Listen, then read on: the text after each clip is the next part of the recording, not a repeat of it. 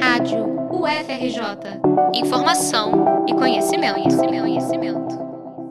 Ó, oh, olha a dor da minha família. Ó, oh, o caminho vai ter que prosseguir. Ô, oh, Cláudio Castro, eu quero falar com você.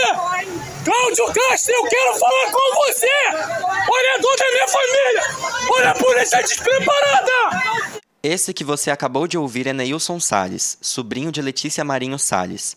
Ela foi assassinada dentro de um carro durante uma operação policial que resultou em 18 mortes no Complexo do Alemão, na zona norte do Rio, no dia 21 de julho de 2022. Em um vídeo gravado dois dias depois, Neilson revela seu desespero e faz um apelo diretamente ao governador do Rio de Janeiro é que durante o trajeto para o cemitério onde Letícia Salles seria enterrada, o ônibus que conduzia Neilson e a família foi parado pela PM. O impedimento, segundo o relato divulgado em vídeo, veio após alguns passageiros insultarem policiais no caminho. O ônibus ficou parado na Avenida Brasil por alguns minutos, mas foi liberado. As violências sofridas por Letícia e pela família dela são algumas entre muitas. Um estudo recente do Instituto Fogo Cruzado, referência em pesquisas de violência armada no Brasil, revelou que nos últimos seis anos, 1.008 civis foram assassinados em operações militares na região metropolitana do Rio. O levantamento, publicado em setembro, evidencia que 250 operações policiais terminaram com três ou mais mortos até agosto de 2022. Esse número de assassinatos é o que caracteriza uma chacina. O estudo ainda comprova que a zona norte do Rio é a mais afetada pela letalidade policial. Nas 67 chacinas ocorridas nos últimos seis anos, pelo menos 338 civis foram mortos na região. Jéssica Salles, filha de Letícia Salles, mora na Vila Cruzeiro, é dona do lar e mãe de duas filhas.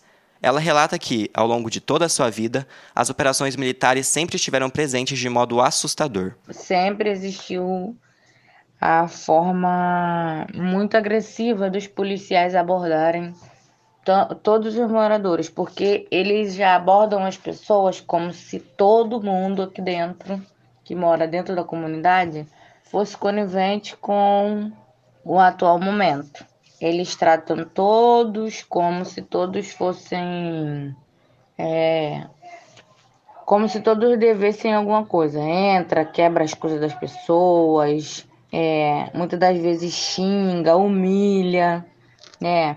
faz várias acusações. Três das operações policiais mais letais da história do Grande Rio aconteceram durante a gestão de Cláudio Castro, agora reeleito governador do estado pelo PL, o Partido Liberal. A primeira delas foi em maio de 2021, no Jacarezinho, e matou 29 pessoas. A segunda, um ano depois, foi no Complexo da Penha, onde mora Jéssica, quando 23 pessoas foram assassinadas. A terceira foi esta do Complexo do Alemão, realizada no dia 21 de julho deste ano, que tirou a vida de Letícia Salles e de mais 17 pessoas. Pela dor que sente, Jéssica já não acredita mais na eficácia das ações policiais. Eles dizem que vêm para a comunidade para ser a segurança e nos proteger, mas eles não, eles não estão nos protegendo de nada, né?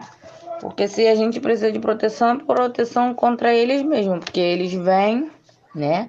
Entra na casa das pessoas, muitas das vezes agride, revira as coisas das pessoas. É, se a pessoa não estiver em casa, eles quebram as portas, entra dentro da casa, é, comem as coisas que tem dentro da geladeira. Se tiver dinheiro em casa, a pessoa é trabalhador. Aí é, confia de guardar em casa porque sabe que ninguém vai mexer. Eles vêm, entram, eles levam o dinheiro das pessoas. Acontece tudo isso. Quem não mora na favela nem sempre compreende o que se passa durante essas investidas. Pelo contrário, é comum a opinião pública não se sensibilizar e apoiar as chacinas. Por quê?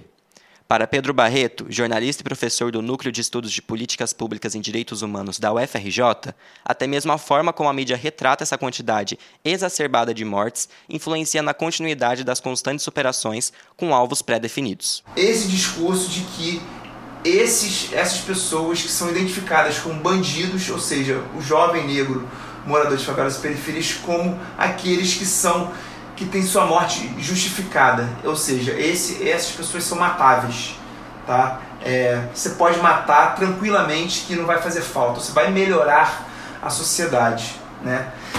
Esse é o discurso é, predominante que faz com que essas mortes sejam legitimadas e até consideradas é, boas, digamos assim, para o cidadão médio. Pedro é autor do livro Notícias da Pacificação, outro olhar possível sobre uma realidade em conflito, em que discorre sobre a cobertura da mídia, sobre as políticas de segurança pública e suas consequências.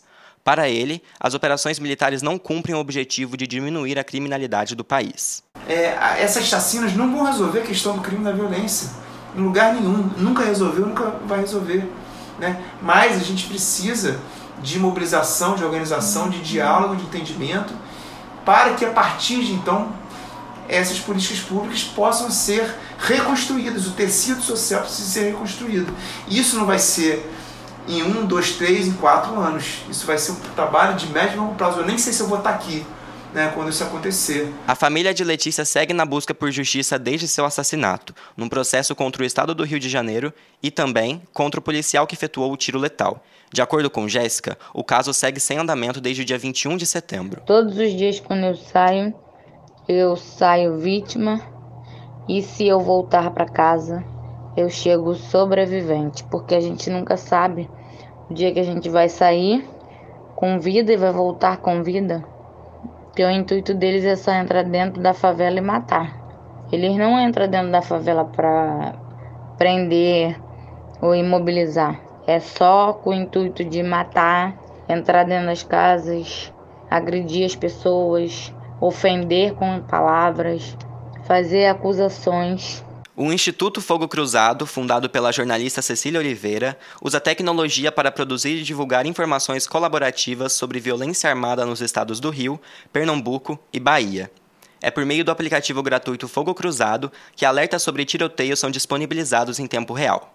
Para ter acesso e obter mais informações, basta instalar o um mapeador na loja de aplicativos de seu telefone ou acessar o site fogocruzado.org.br. Reportagem de Luiz Carmo para a Rádio FRJ.